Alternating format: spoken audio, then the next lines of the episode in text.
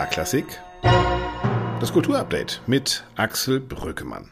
Heute im Podcast dreht sich alles um ein spannendes Thema, um die neue Musik. Wie öffnen wir unsere Ohren für Komponistinnen und Komponisten unserer Zeit? Was wollen sie uns überhaupt sagen? Und was ist neue Musik? Riem oder Lady Gaga oder John Williams. Wir wollen drüber reden. Und weil einige von euch mir geschrieben haben, dass sie gerne einzelne Interviews ansteuern wollen, hier ist ein kurzer Hinweis. Wenn ihr unseren Podcast bei Podigy hört, da gibt es unten rechts so drei kleine Punkte und dort kommt man auch zu einem Inhaltsverzeichnis, in dem ich für euch die einzelnen Kapitel in diesem Podcast angelegt habe. Aber ich erzähle es euch natürlich auch gerne, nachdem ich mit Doro Gregor über die letzte Woche geredet habe, hört ihr ab ungefähr Minute 13 Wolfgang Riem über die Taubheit der verkündenden Engel. Ab Minute 16 ungefähr unterhalte ich mich mit dem Komponisten Christian Joost über die unterschiedlichen Genres neuer Musik und ab Minute ungefähr 23 mit Moritz Eggert, dem Komponisten, und dem Vorsitzenden des Komponistenverbandes über die Rolle, die neue Musik in unserer Zeit spielt. Und für alle, die auf unsere Auflösung von der letzten Woche warten, auf Erkennen Sie die Melodie, ja, die gibt es ungefähr nach 45 Minuten hier im Podcast Alles klar Klassik des Lismon Centers der Bertelsmann Stiftung. So, und jetzt ist auch schon Zeit, erst einmal zurückzublicken, bevor wir gleich dann zu unserem Themenschwerpunkt kommen. Und deshalb begrüße ich wie jede Woche natürlich auch jetzt wieder die liebe Doro. Hallo Axel. Was hat sich bei dir letzte Woche alles so aufgetan? Was mich diese Woche beschäftigt hat, Axel, das waren vor allem zwei Dinge. Ich fange mal mit dem einen an, dass viele, viele spezifische Programme für KünstlerInnen aus der Ukraine, aus Russland, aus Belarus aufgelegt werden, die hier ankommen immer mit dem Ziel, die auch wirklich künstlerisch hier arbeiten zu lassen. Und das finde ich super spannend und sehr, sehr schön. Es gibt sogar eine Soforthilfe, glaube ich, für Künstlerinnen und Künstler aus der Ukraine, wo man relativ formlos sofort 2000 Euro erstmal Überbrückungsgeld kriegen kann, wo dann aber viele andere Künstlerinnen und Künstler sagen, wäre das damals in Corona-Zeiten mhm. so einfach gegangen, wären wir auch weiter mhm, gewesen.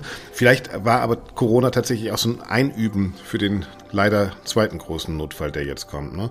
Ja, es gibt ja wahnsinnig viele Aktionen. Also ich habe das gesehen, Oksana Lynev hat eine große Spendenaktion für ihr Jugendorchester der Ukraine, äh, wo sowohl den Musikerinnen und Musikern beim, bei der Flucht geholfen werden soll, als auch natürlich diese Strategie und strategische Sicherheit des Orchesters für die Zukunft beibehalten werden soll. Ich glaube, das ist ein ganz guter mhm. Punkt, was man machen kann. Ansonsten, überall, wo ich hingucke, gibt es Benefizkonzerte, mhm. Benefizkonzerte, Benefizkonzerte. Mhm. Ähm, ja. ja, und vor allem auch, auch auf eine sehr, äh, also sehr vielfältige Art. Also ob jetzt zum einen Anne-Sophie Mutter im Konzerthaus ist, das ist eher so, ich würde sagen, die klassische Art von Benefizkonzert. Dann weiß ich, dass das Beethovenfest in Bonn das ukrainische Jugendorchester eingeladen hat. Das ist, finde ich, ja, ein bisschen eine andere Form davon. Ich habe das Gefühl, da gibt es sehr viel Unterstützung in Künstler, Künstlerinnenkreisen auch für diese ganze Situation in der Ukraine, aber eben auch speziell für ukrainische Künstler. Ja, manchmal habe ich ein bisschen das Gefühl, dass es auch eine, teilweise zu einer kleinen Ego-Show werden kann. Ja, also Künstler, die posten, ich bin jetzt bei drei Benefizkonzerten und bei allen Benefizkonzerten und das ist für viele dann auch eine Möglichkeit, überhaupt nochmal wieder irgendwo aufzutreten, in der Öffentlichkeit zu stehen. Ich finde, da muss man auch so ein bisschen bisschen vorsichtig sein, aber klar, im Grunde sind alle Benefizkonzerte gute Konzerte, praktische Hilfe ist oft viel besser. Also ich weiß jetzt hier, die Wiener Sängerknaben mhm. zum Beispiel nehmen tatsächlich ähm, flüchtende Kinder aus der Ukraine auf. Äh, und da zeigt dann Kultur wieder, dass sie auch praktisch zugreifen kann. Ich glaube, wir haben so ein bisschen diese Corona-Geschichte jetzt, auch diesen Reflex, jetzt machen wir Benefizkonzerte und Benefizkonzerte und Benefizkonzerte. Mhm. Und so, nochmal, sobald Geld dabei rumkommt und geholfen wird, eh Ja, darf man aber auch nicht vergessen. Ähm, aber es ist schon eine Benefizitis. Ja, Axel, aber vielleicht auch noch ein Aspekt nicht ganz vergessen dabei, dass ein Benefizkonzert muss man sich als Künstler auch leisten können. Also man muss sich auch leisten können, auf das Honorar zu verzichten. Das ist dann auch nochmal, ähm, finde ich, ein anderer Aspekt. Ist richtig. Nein, nein, nochmal. Wenn der, wenn der Geld zusammenkommt, wunderbar. Ist, äh, apropos Künstler, die auf Geld verzichten, äh, Kirill Petrenko, auch eine Meldung dieser Woche, äh, in Baden-Baden bei den Osterfestspielen. Er spendet 100.000 Euro mhm. auch für ähm, die Ukraine und möchte vor allen Dingen aufmerksam dafür machen, dass die russische Kultur bitteschön nicht unter Generalverdacht steht. Er wird auch äh, Tchaikovsky dirigieren. Lustigerweise habe ich jetzt erst gelernt, Tchaikovskys einer Elternteil ist, glaube ich, aus der Ukraine Ukraine tatsächlich, mhm. also ein typischer okay. ähm, äh, Zusammenhang von Ukraine und Russland. Äh, und Petrenko sagt, wir spielen bewusst weiter russische Kultur mit russischen Künstlerinnen und Künstlern und das finde ich auch eine wichtige Ansage. Mhm.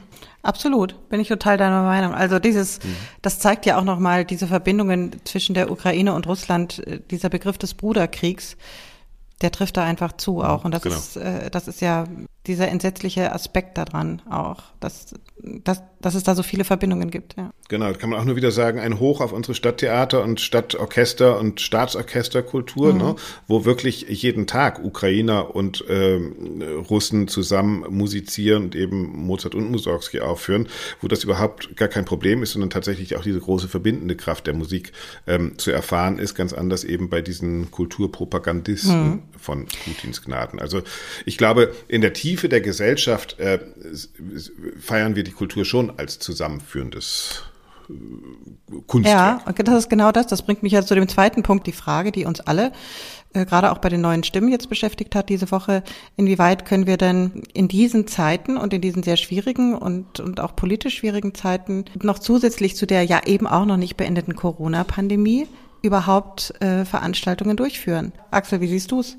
Warum sollten wir nicht? Es gibt Stimmen, die sagen, also in solchen Zeiten dann ein Glamour-Event zu veranstalten, ja, ist das, ist das angebracht? Ist das nicht ja irgendwie ein bisschen unpassend. Was ist ein Glamour-Event? Also eine Opernaufführung von La Traviata äh, mit Starbesetzung, warum nicht? Wenn wir sagen, Kultur dient auch immer der Besinnung und ähm, der, der, des Innehaltens, ja natürlich, dann müssen wir Kultur weitermachen. Gerade in diesen Zeiten brauchen wir dann überall Kultur.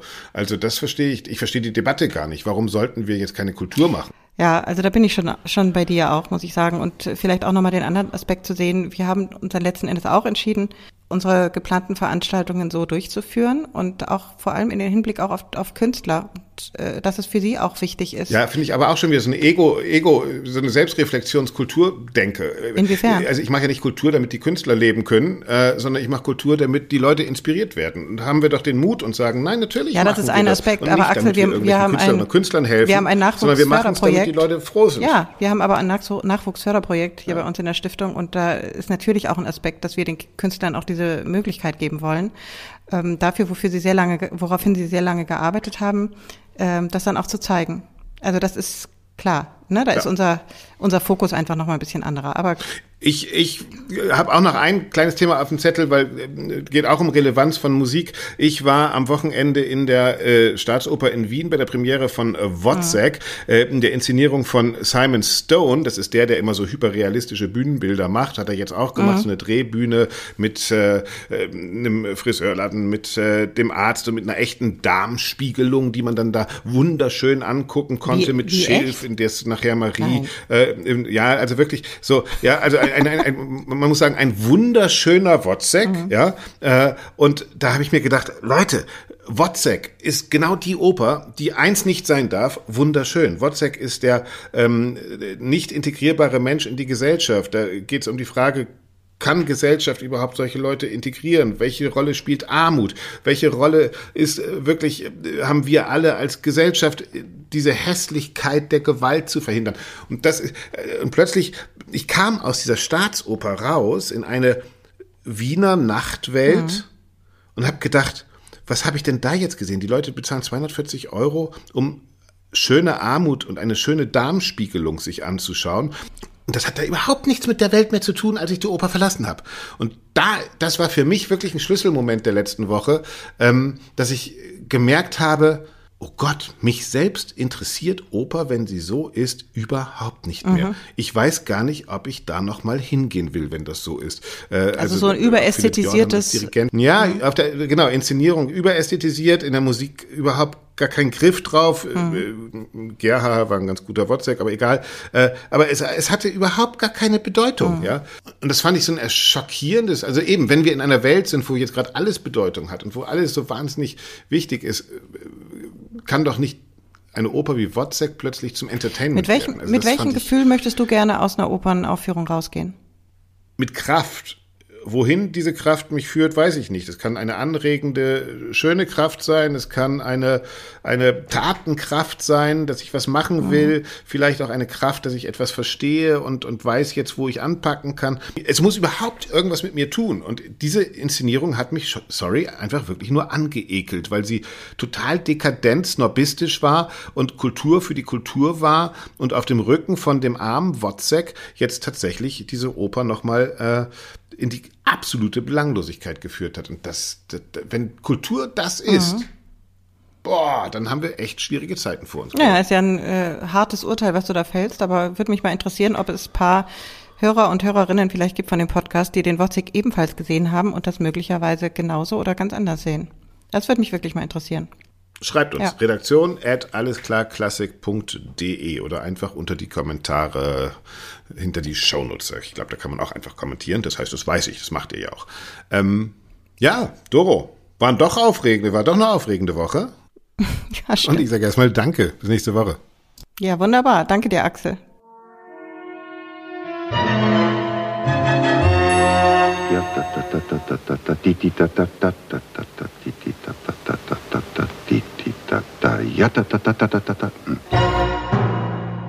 Ja, da, da, da, da. Habt ihr ihn erkannt? Das war Karl-Heinz Stockhausen tatsächlich, der eines seiner Stücke erklärt hat. Lange ist's her. Karl-Heinz Stockhausen, eine führende Figur der neuen Musik ist er gewesen. Der einzige Deutsche übrigens auf dem Cover der Beatles von Sgt. Pepper.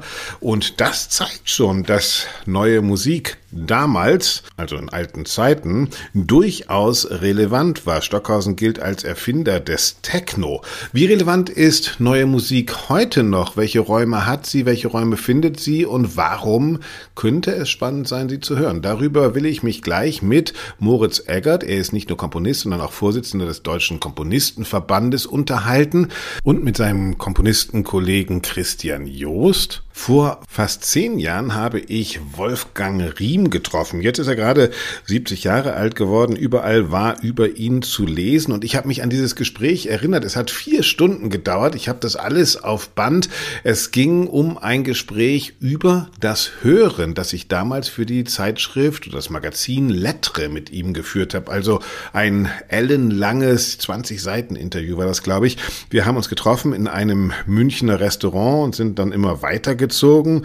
Und ich habe mich an dieses Interview erinnert und habe gedacht, vielleicht könnte es eine ganz gute Einstimmung sein. Unter anderem vergleicht Wolfgang Riem hier seine Arbeit als Komponist mit der Rolle des verkündenden Engels. Hört doch mal rein. An den Hintergrundgeräuschen hört ihr, dass wir es uns ganz gut gehen lassen haben. Der Engel, ähm, der nicht hört, aber, aber ähm, singt.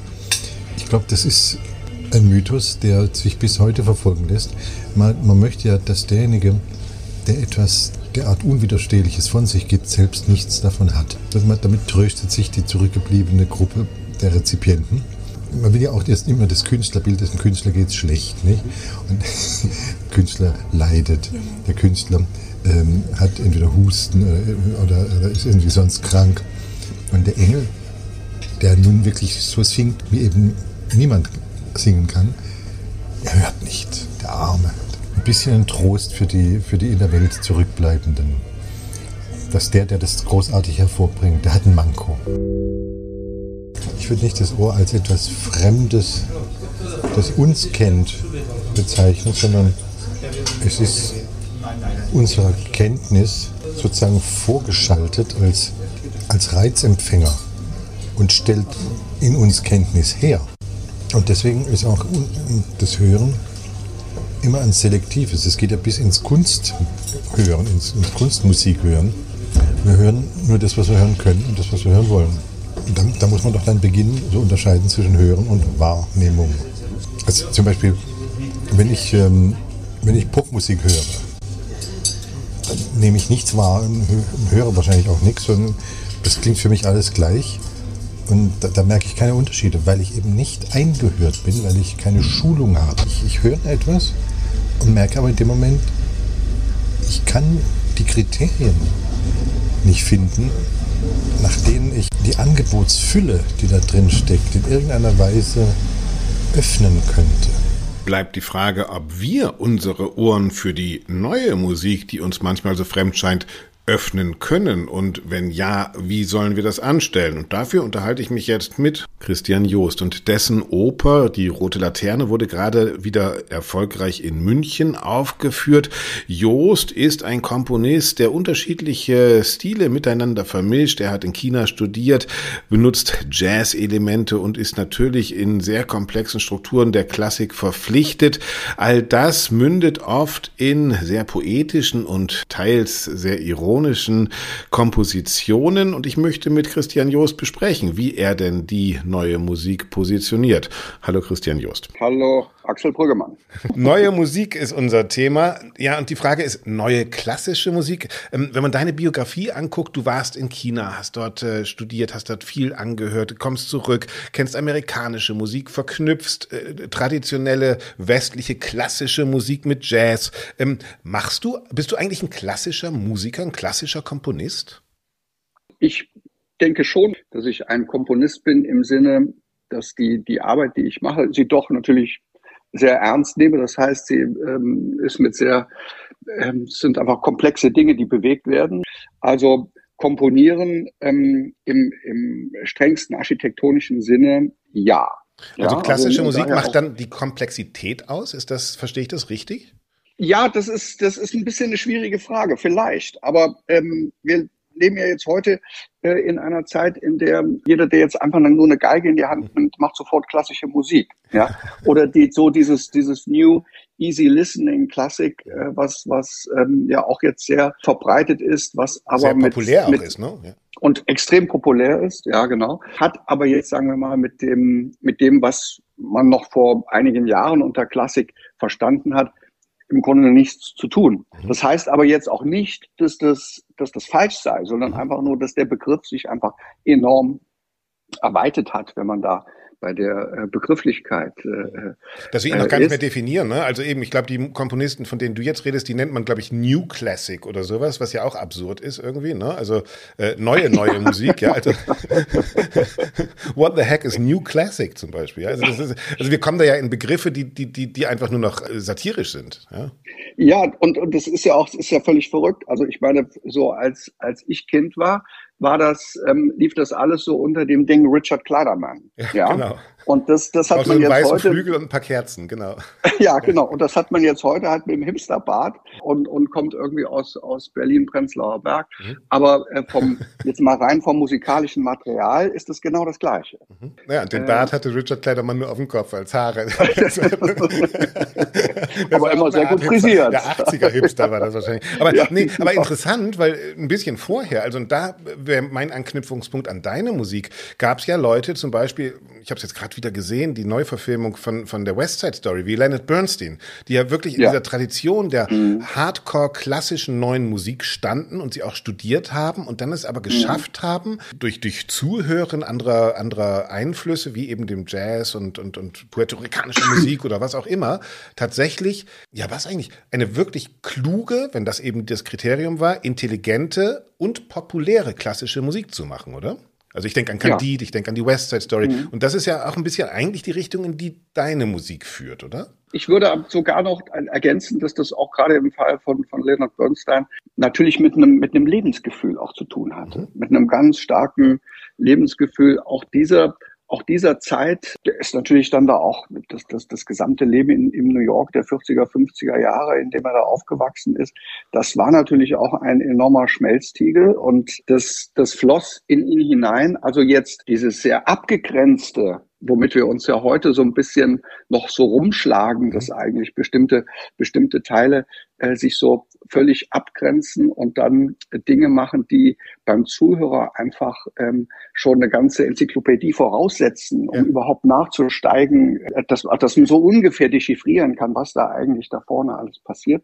Das ist ein, ein Ansatz, der jetzt, sagen wir mal, so an einem Burns, Bernstein nicht unbedingt anheim war. Und ich muss auch sagen, dass das für mich in gewisser Weise äh, ebenso zutrifft. Für mich ist die, diese überhaupt die, diese Umsetzung von jedweder Art komplexer Emotionalität und der Dinge des Lebens, die wir einfach absorbieren, umzusetzen in ein musikalisches Narrativ, das ist nicht nur ein Anliegen, ich kann auch gar nicht anders. Und weil es eine vielleicht die, die wunderbarste, finde ich ja Musik sowieso, ob die wunderbarste Errungenschaft und Erfindung des, des Menschen überhaupt ist, wird das auch niemals aufhören, dass wir genau das sehen und hören und empfinden und empathisch mitverfolgen wollen. Wir sehen, wenn wir das Gespräch jetzt nochmal vom Anfang äh, her sehen, nochmal, dass die Musik, die du machst, ja auch äh, deshalb innovativer, weil sie einfach ganz viel Material entdeckt, benutzt,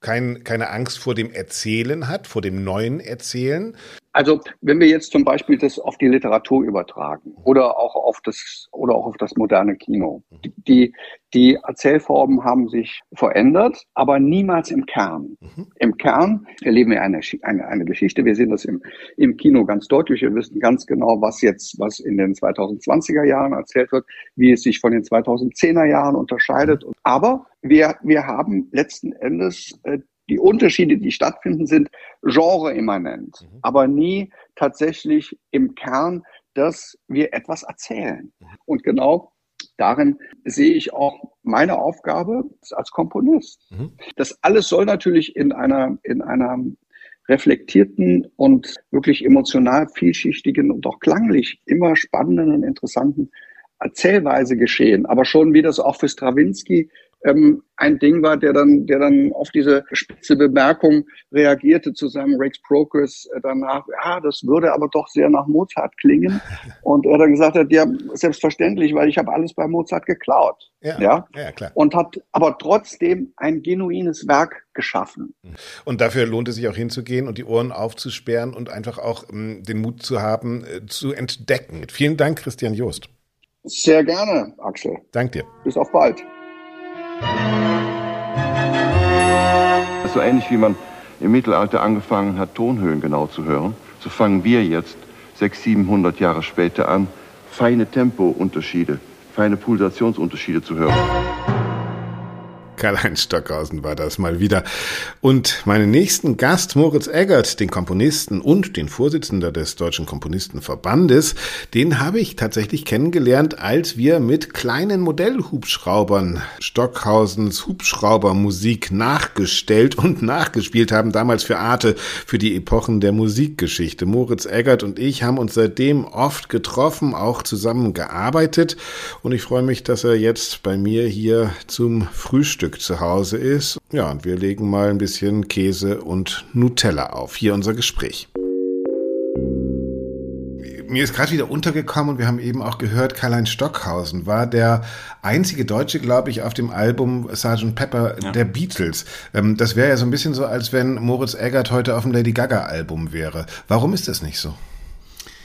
Ja, das ist ein ganz beliebtes Beispiel. Ich weiß, dass ich das auch selber oft, ganz oft zitiert habe. Ich finde es schade, dass es nicht mehr so ist. Ich finde, diese Welten sollten sich öfter berühren, weil können ja beide voneinander lernen. Also die Beatles haben sich aktiv für sowas wie Stockhausen auch interessiert, also was der so macht. Äh, das fließt ja auch in deren Musik ein. Also liegt es an der Popmusik, dass die sich nicht mehr interessiert für das, was ihr macht, oder dass viele neue Musiker also ganz ehrlich, also ich kann es immer nur von der Perspektive beschreiben, die ich gut kenne. Ich bin ja kein Popmusiker, ich kenne Popmusiker, mhm. ich habe auch bei Popmusik mitgemacht, aber ich bin jetzt nicht der Experte für Popmusik. Ich, ich denke, dass wir, also in der, in der Komponisten, komponierenden Szene, da mehr Interesse haben müssten. Mhm. Ich denke, dieses Interesse ist auch da und bei der jüngeren Generation ohnehin. Und dann könnten diese Berührungspunkte auch wieder mehr entstehen. Das ist lustig, weil wir hatten eben im Einspielfilm haben wir gehört Wolfgang Riem, der mhm. gesagt hat, bei Popmusik kann sein Gehirn nicht mehr mit, weil er ein Unwissender ist. Ja? Mhm. Äh, wo ich denke, ja, aber das gehört doch eigentlich auch dazu, dass du so ein Wissen hast. Ich meine, du hast äh, vor kurzem dich mit Volksmusikanten, glaube ich, mhm. unterhalten, einfach aus Interesse, ja. um was zu lernen. Ja? Absolut. Also ich denke auch, die Vorbilder in der Klassik, äh, Mozart ist ein beliebtes Beispiel, die haben sich ja für alle Musik ihrer Zeit interessiert. Ja. Also das fließt auch alles mit ein. Und ich glaube nicht, dass Mozart sich dann so gedacht hat, oh, das ist jetzt aber nicht das richtige passende Genre, sondern der war einfach neugierig und mhm. er hat sich für die verrücktesten skurrilsten musikalischen Ereignisse interessiert. Und das taucht auch in seiner Musik auf. Und hat Anna Kur sagt das immer. Anna Kur ja. sagt immer, wenn genau. bei Mozart geliebt ja. wird, wird gejodelt. Genau. Ja? Und das hat er irgendwo aus dem Salzkammergut irgendwo her. Also seid ihr, kann man sagen, es fehlt so ein bisschen vielleicht Neugier? Ich glaube, diese Neugier fehlt und ich versuche das meinen Studierenden auf jeden Fall immer zu vermitteln, dass sie einfach keinen Dünkel entwickeln. Ich glaube, es ist so dieser, dieser akademische Dünkel, der manchmal dann durchscheint, wenn man so eine ganz bestimmte elitäre Ausbildung durchlaufen hat, die ja auch sehr, sehr hochwertig und schwer ist. Das mhm. darf man nicht vergessen. Ich würde das ungefähr vergleichen mit Ballettausbildung, russisches Ballett, ne? mhm. ne? also so diese ganz hohe alte Schule des Balletts. Mhm. Wenn man das gemacht hat, dann schaut man oft das erlebe ich auch bei Tänzerinnen und Tänzern, so ein bisschen auch so die Freedance-Szene oder Tanztheater-Szene ein bisschen so herab. Das heißt, ihr seid die Kasparovs. Äh, genau, man sagt ja, die Musik. haben ja jetzt nicht äh, ständig. Die haben nur drei Akkorde, aber wir wissen und sowas. Ne? Also mhm. das und natürlich ist da ein bisschen was Wahres dran, dass die diese reine Schuftarbeit bei einem Klassikmusiker ist natürlich größer als jetzt bei einem, der äh, bei Sportfreunde Weil die Komplexität größer ist. Die Komplexität ist, ist größer, äh, die, die intellektuelle Herausforderung ist größer. Das heißt aber nicht, dass der Kollege von Sportfreunde Schiller nicht genauso musikalisch sein kann. Heißt das, ich muss auch klüger sein, um es zu verstehen? Weil das ähm, wäre eigentlich widersinnlich, oder? Widersinnig. Musik soll ja zugänglich sein. Also ich bin auf jeden Fall der Meinung, dass das Klügste, wenn das, wenn das wirklich Klügste gesagt wird, dann kann es jeder verstehen. Das ist, was ich meine, oder? Komplexität. Im Idealfall, im Idealfall ist ja wie im Journalismus ja. auch. Im Idealfall dient Komplexität ja. zur Vereinfachung. Und in Donauesching war Komplexität ganz dient oft ein Selbstzweck. Es ist, äh, dient es als Material, ja klar. Und das ist immer so diese, ja, das ist dieser Manierismus, äh, der dann entsteht aus einem Fachwissen. Und mhm. das ist das, was ich immer wieder äh, sehr kritisiere an meiner eigenen Zunft, ist, wenn sie sich so in diese, in diese Fachsimpelei so zurückziehen weil die ist für mich tatsächlich als, als Komponist interessant. Ich kann das mhm. verstehen, ich kann das nachvollziehen. Das ist so, wie wenn ich jetzt so Autobauer wäre und ich weiß genau, welche Schrauben da benutzt mhm. wurden und äh, wie genau der Motor da ver, ver, verbaut wurde und sowas. Das weiß ich dann, aber letztlich soll es ein geiles Auto sein. Mhm. Und das ist die Ebene, die die Menschen, äh, die das Auto benutzen, wahrnehmen. Und mhm. für die arbeiten wir. Also ich, wenn ich eine Malersymphonie höre, dann höre ich nicht die ganze Zeit immer so, hey, schaut mal, was ich alles kann und was ich alles weiß, sondern ich erlebe einfach einen musikalischen, lebendigen Kosmos, der sich mitteilt. Mhm. Und das ist für mich vorbildhaft. Mhm.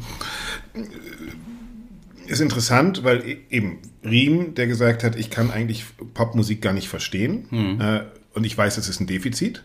Ähm, ich habe mal Pierre Boulez getroffen, habe gefragt, mhm. Herr Boulez, was ist denn, was ist denn eigentlich moderne Musik? Madonna war damals in mhm. oder Sie? Und er hat gesagt, wer? Also für den war ganz klar, moderne Musik bin ja. ich, Pierre Boulez und Madonna, ja. Notentau, wer die ist. Ja? Aber großartig, dass er sich von Frank Zappa hat kaufen lassen, im wahrsten Sinne des Wortes. Ja. Also der hat einfach viel Geld drüber wachsen lassen damals für diese Aufnahmen. Ich glaube, Boulez wusste überhaupt nicht, wer das ist. Ja, genau. Also diese, ja, genau. diese Ignoranz, die ist doch interessant, oder? Also äh, und dann kommen wir eben, heute wäre meine Frage gar nicht mehr, wer ist neue Musik, äh, weiß nicht, Lady Gaga oder Moritz Eggert, sondern heute wäre meine Frage, ähm, wir, wir stehen ja vor einer John Williamsisierung der klassischen Musik. Mhm. Also selbst die Wiener Philharmoniker, dann die Berliner Philharmoniker. Mhm. Ich glaube, es gibt kein großes Orchester der Welt mehr, das nicht jetzt John Williams in den Kanon von Mozart, äh, Bach und Brahms mhm. aufgenommen hat.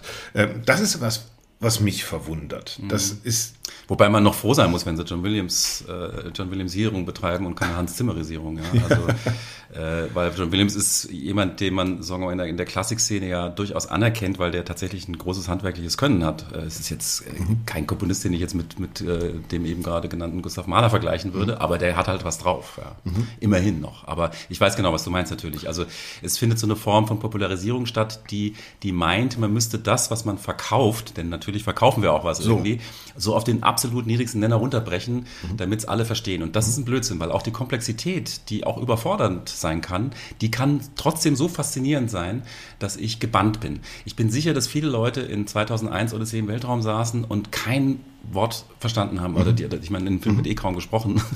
die haben die Bilder nicht verstanden. Mhm. Aber trotzdem waren sie fasziniert, weil es einfach eine große Kunstfertigkeit ist, äh, was da geliefert wurde in diesem Film. Ja, ja das ist überwältigend. Man sitzt auch nicht in einer, in einer Wagner-Oper und versteht sofort alles. Nein. Äh, das ist Teil dieser Faszination. Wir müssen die Klassik und auch die neue Musik, wir müssen sie durchaus in dieser Schwierigkeit auch, in dieser fordernden ähm, äh, Struktur auch verkaufen. Wir müssen sie aber gleichzeitig auch wirklich sagen, hey Leute, es ist nicht schlimm, wenn ihr nicht alles versteht. Ihr müsst nicht äh, die ganzen Querbezüge verstehen. Ihr müsst nicht Darmstadt und Adorno kennen. Ihr könnt es einfach auch mal erleben, den Ligeti oder den, den Boulez oder so. Ihr könnt es einfach auf euch wirken lassen. Und das ist auch total okay.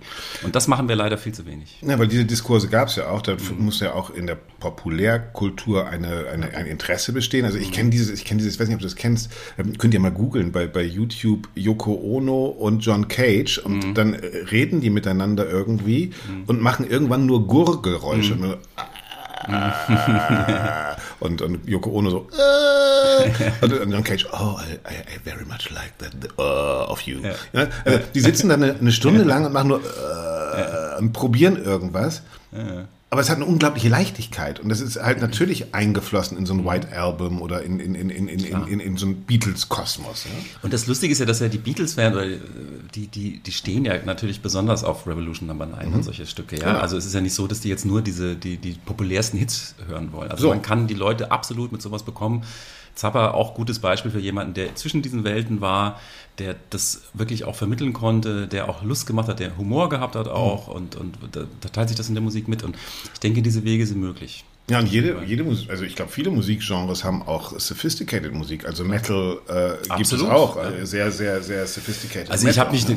lange Zeit, gerade mit, mit diesen sehr sophisticated äh, Prog, äh, Rock-artigen Metal-Varianten auch beschäftigt. Also auch zum Beispiel mit ähm, Math Rock ist zum Beispiel auch so eine interessante Gattung, wo die mit sehr, sehr irregulären Rhythmen arbeiten und so. Also ich habe mir da wirklich äh, tagelang Platten angehört und davon auch viel gelernt. Also und ich weiß auch, dass zum Beispiel jemand wie Ligeti, den ich ja auch sehr schätze als Komponisten, dass der bis zu seinem Tod hatte der ständig irgendwie noch irgendwelche Eminem-Sachen irgendwie, hat sich damit beschäftigt mit Rap Ja. und mit, mit, mit irgendwelchen Pygmäen-Musiken und so. Der war einfach grundsätzlich neugierig. Und das Und ist alles in die Musik eingeflossen. Und das hört man auch. Und deswegen ist die Musik auch so reichhaltig.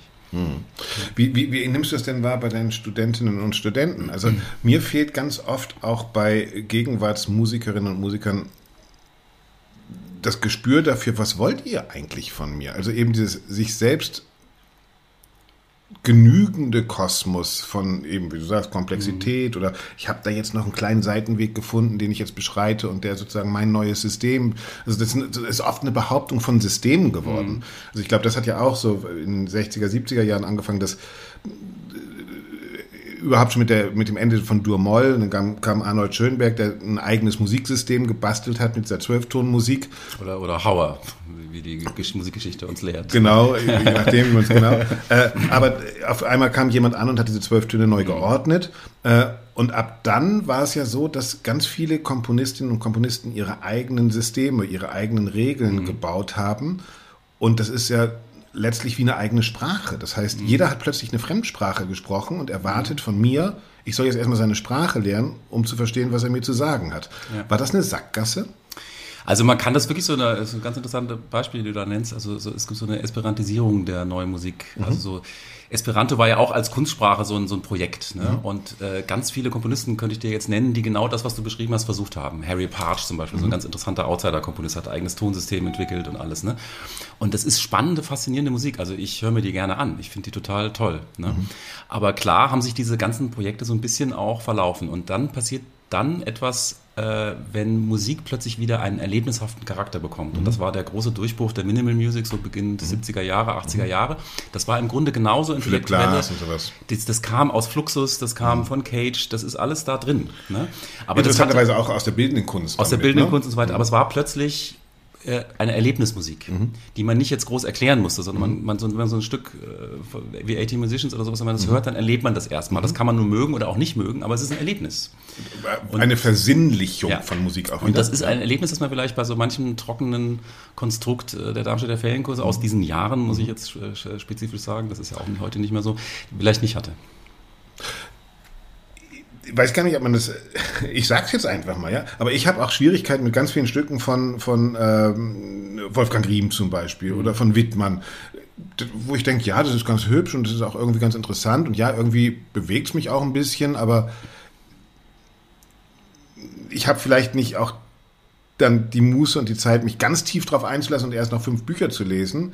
Aber dann ist es mir auch relativ egal. Also gibt's da eine Hilfe? Also gibt's da verstehst du, was ich, was ich für ein Problem habe? Dass ich, wenn ich einen Wozzeck höre, haut mich das sofort um. Ja? Ähm, ist auch nicht unkomplexe Musik, sondern auch sehr komplexe Musik. Ja, aber da muss ich jetzt dir insofern widersprechen, als das, das zum Beispiel bei Wozzeck, was dir da gefällt, ist das, was ich so an popkultureller äh, äh, am popkulturellen Durchsatz aus diesen frühen Wiener Schuleanfängen ja schon längst durchgesetzt hat, mhm. in Filmmusiken, die du gehört hast, von Psycho und sowas. Ja, das ist eigentlich Roman da ist schon eine gewisse, gewisse Vertrautheit ja. mit dieser Art ja. von Ästhetik. Also diese expressionistische Musikästhetik ist uns quasi im Horrorfilm Aber schon die, die beigebracht worden. Die pflegten Riemen doch auch. Hm? Die pflegten Riemen ja auch. Also Riemen hat ja auch schon sehr spätromantische, also Klar. spielt ja auch mit Sachen, die ich kenne. Ja. Der knüpft ganz bewusst äh, auch, und das finde ich eigentlich sehr gut bei Riemen, äh, ehrlich gesagt, er äh, knüpft ganz bewusst an, an, an Tradition auch an genau. und die kommt auch in seiner Musik vor mhm. und da gibt es auch Anknüpfungspunkte, mhm. auf jeden Fall. Mhm. Ist ja ein, eine Spielart, die du auch sehr oft pflegst, sich wirklich was zu nehmen, auch was Populäres zu nehmen. Ja, weil ich, weil ich die, ich habe keine Angst vor der Assoziation. Mhm. Also wenn ich ich weiß nicht, also wäre ich jetzt Schriftsteller und ich würde Romane schreiben, natürlich will ich, dass bei meinen Lesern dann irgendwelche Bilder im Kopf entstehen, dass sie sich irgendwann eine Szene anschaulich vorstellen können. Äh, dann versuche ich dann Worte zu finden, die Assoziationen in deren Kopf mhm. auslösen, wenn ich eine Naturlandschaft beschreibe oder eine Situation beschreibe. Und genauso finde ich das in der Musik ja ganz toll. Ich selber sehe zum Beispiel keine Bilder, wenn ich Musik höre. Ich, ich brauche das nicht. Für mhm. mich ist Musik allein genügend. Ich höre total mhm. abstrakt. Ich genau. weiß aber, dass das für viele Menschen eine totale Hilfe ist, äh, einen Zugang Den Sonnenaufgang zu, zu sehen. Ja, äh, ja die genau. hören dann, also sprach Zarathustra und dann stellen sie sich gleich irgendein so Raumschiff ja. vor oder irgend sowas. Ja? Warum nicht? Ja, ist nee, doch total ist okay. Gut, ja. Und, und wenn ich auch äh, Assoziationen ermögliche, indem ich, sagen wir mal, auch Musiken in, in meiner Musik vorkommen lasse, auch musikalische Stile und Sprachen, die irgendeine Erinnerung auslösen, dann habe ich ja ein, eine Erwartungshaltung, mit der ich arbeiten kann. Ich kann plötzlich die total unterlaufen. Ich kann sagen, okay, ihr erwartet, jetzt kommt so ein romantischer Kitsch, aber jetzt haue ich euch einen vierteltönigen Clusterakkord rein. Mhm. Und das macht mir richtig Spaß als Komponist, weil ich weiß, wie diese Erwartungen funktionieren. Also das ist, in gewisser Weise fühle ich mich da auch als Komponist zu jemandem wie Tarantino oder sowas verwandt. Ne? Also mhm. der ja auch mit Erwartungshaltung arbeitet, dann taucht in seinem neuen Film taucht Bruce Lee auf und alle denken, ne, der macht jetzt alle fertig, aber dann wird Bruce Lee fertig gemacht, mhm. so ungefähr. Ne? Mhm. Also das sind so, so Spiele mit, mit den Erwartungen, die ich unheimlich liebe und die machen ja Musik spannend und auch erlebbar. Ja, sie, sie sind auch äh, die Gegenwehr gegen deinen großen musikhistorischen Feind, äh, den Manipulator äh, Richard Wagner, ne? Also der, der genau das Gleiche macht, aber er bedient es sozusagen und er zieht uns zu sich mhm. und du spielst sozusagen assoziativ und, und, und haust auf die Fresse dagegen, ne? Ja, ich will halt, also ich habe ja großen Respekt vor Wagner, obwohl ich ihn als Person vollkommen unmöglich finde. Ja. Gib zu, dass du ein Komplex hast. Äh, ich habe vielleicht, ich werde so oft immer nach ihm gefragt, weil alle immer denken, ich müsste ihn so verehren und ich verehre ihn halt überhaupt nicht. Aber ich, ich erkenne ihn an. Ich, äh, ich, ich finde halt die Leistung das bewundernswert. Ja, so eine, so eine Als Pressesprecher von Richard Wagner sage ich ja. dir jetzt mal offiziell. Das freut mich. Ja. Aber, aber diese Überwältigungsstrategie ist, gefällt mir nicht so, weil ich will eigentlich die, die Individuen haben. Ich will, mhm. ich will auch das, das zickige und bockige Individuum als Hörer haben. Ich will auch jemand sagen, hey, das gefällt mir jetzt aber nicht. Oder das, warum? Weil deine Musik dann tatsächlich hundertmal anders gehört wird von 100 ja, das finde ich total okay. Ja, weil bei 100 Leuten andere ja. Filme abspielen. Das finde ich total in Ordnung. Ich will, ich will meine Hörer autark lassen. Ich will mhm. die um, um, unbeeinträchtigt lassen. Ich will sie nicht in irgendwas reinziehen, was sie nicht wollen oder sowas. Also ist das auch eine Frage unserer Zeit? Weil das geht mir ja auch so. Also zum Beispiel mhm. bei dem Wagner-Film, äh, wo, wo ich versuche, nicht mehr Dokumentarfilm zu machen, mhm. indem ich sozusagen äh, WD, im alten WDR-Stil, mhm. Monitorstil etwas behaupte und, und Leute überzeugen will, mhm. sondern indem ich Menschen zeigen will. Geht es dir darum, auch in Musik äh, stehen lassen können, suchen, ja. ausstellen, hinstellen? Ja in, in die Vitrine stellen und gucken, was dann passiert? Ja, ich finde das zum Beispiel bei Mozart, der ein großartiger Personenzeichner war in seinen Opern, mhm. einfach so spannend, wie der sich auf Figuren einlässt und sich auch für Menschen interessiert, also so mhm. für menschliche Verfehlungen und für menschliche Schwächen auch. Mhm. Und er bewertet die aber gar nicht. Mhm. Das ist so toll. Also da tauchen irgendwelche Figuren auf und die sind trotzdem in ihrem Scheitern immer noch authentisch und, und ja. auch intakt gelassen. Also er versucht uns auch nicht irgendwie eine Moral zu zeigen damit oder so. Nein, Don Giovanni ist das beste Beispiel. Wunderbares Beispiel. Und, und äh, jede Zofe, jeder Diener interessiert ihn genauso mhm. wie die Hauptfiguren. Mhm. Und diese, diese Neugier und diesen Respekt den Menschen gegenüber, das ist für mich auch einer der Gründe, warum ich gerne Opern schreibe, weil ich will Figuren auf der Bühne haben. Ich will Wesen auf der Bühne haben, die in irgendeiner Form sprechen zu mir und die, die, die auch sind so, wie sie sind und so. Ich, ich bin neugierig auf diese Figuren. Die entstehen auch zum Teil beim Komponieren. Also manchmal weiß ich gar nicht, wie sich eine Rolle entwickelt musikalisch, wenn ich den Text erst habe und dann entsteht plötzlich irgendeine Figur und das entsteht dann auch mit der Musik zusammen. Natürlich mit ja. selbst ja. schreiben. Ja. ja. Das würde mich auch zu diesem, diesem großen Bogen führen. Warum machen wir den Kram überhaupt? Wir haben in der Corona-Zeit gelernt, dass Musik nicht systemrelevant sei. Ja? Mhm. Jetzt lernen wir in Kriegszeiten plötzlich wieder, dass Kultur wahnsinnig wichtig sein ja. kann für Positionierung, egal ob es mhm. äh, propagandistisch oder mhm. tatsächlich verbindend sein kann oder kontrovers. Ähm, mhm. Warum machen wir den Kram? Also was, wa, warum hast du die Musik als dein Ausdrucksmittel gewählt? Äh, wahrscheinlich, weil ich Mädchen beeindrucken wollte. Teenager, Alter.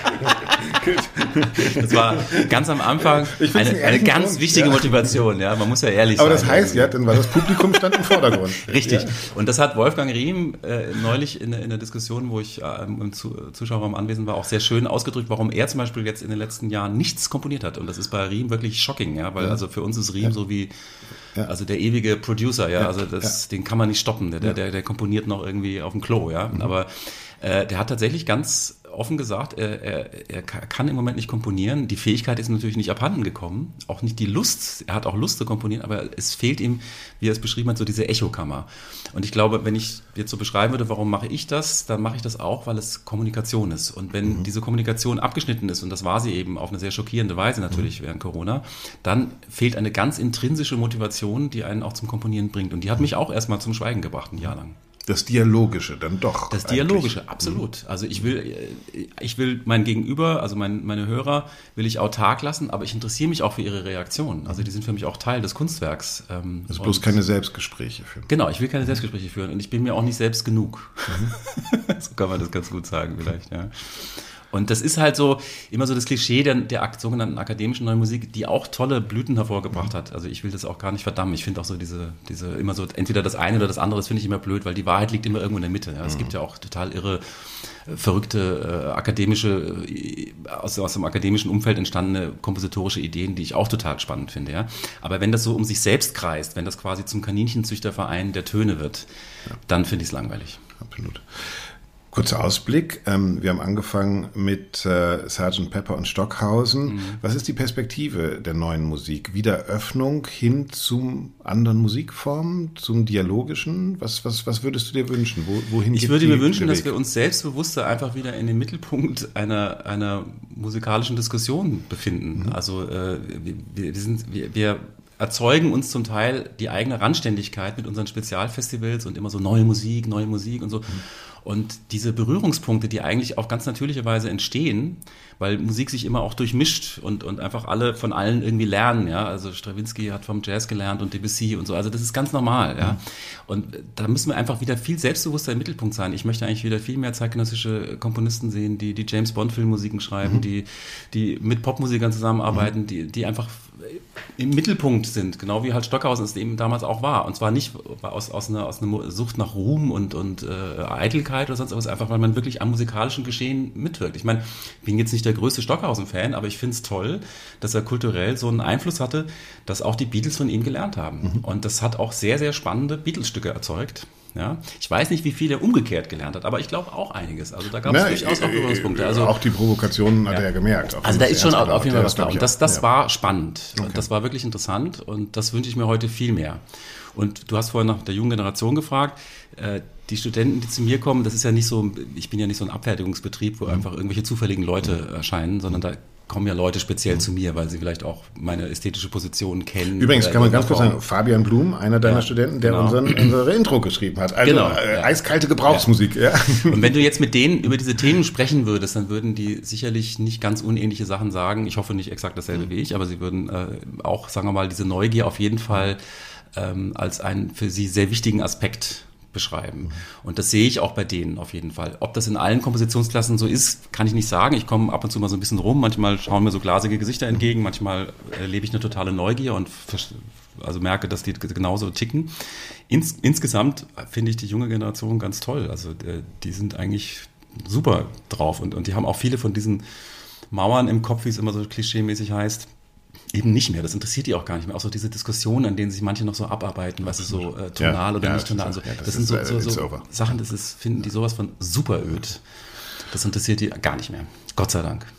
Den Resonanzraum haben wir hier geschaffen und den Rest hören wir einfach bei dir, bei deinen Studentinnen und Studenten und überall dort, wo Musik gemacht wird. Danke, Moritz Eggert. Gerne.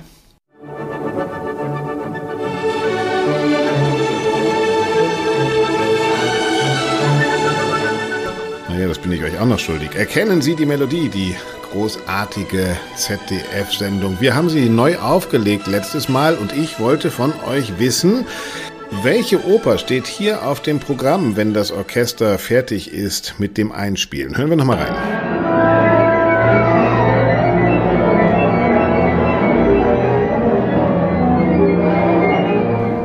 Wir haben natürlich allerhand Mails gekriegt, ziemlich viele falsche, aber Sebastian Seifert zum Beispiel hat uns auch die richtige Antwort geschickt und die war natürlich Tosca Akt 1. Das war vor einer Aufführung am Theater an der Wien und natürlich erkennen konnte man es an der kleinen Piccolo-Flöte.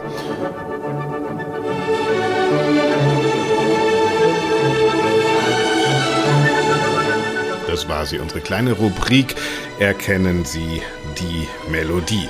Wenn ihr Fragen, Anregungen, Kritik am Podcast habt, einfach bei uns hinter die Shownotes posten oder eine Mail schreiben an redaktion@allesklarklassik.de. Wir freuen uns über all eure Reaktionen. Ich hoffe, ihr hattet heute wieder ein bisschen Spaß. Nächste Woche geht es weiter, dann mit dem großen Thema, wer verdient eigentlich noch an der klassischen Musik? Unter anderem zugesagt hat Peter Schwenko als Gesprächspartner. Bis dahin sage ich erstmal, haltet die Ohren steif und bis nächste Woche. Ja,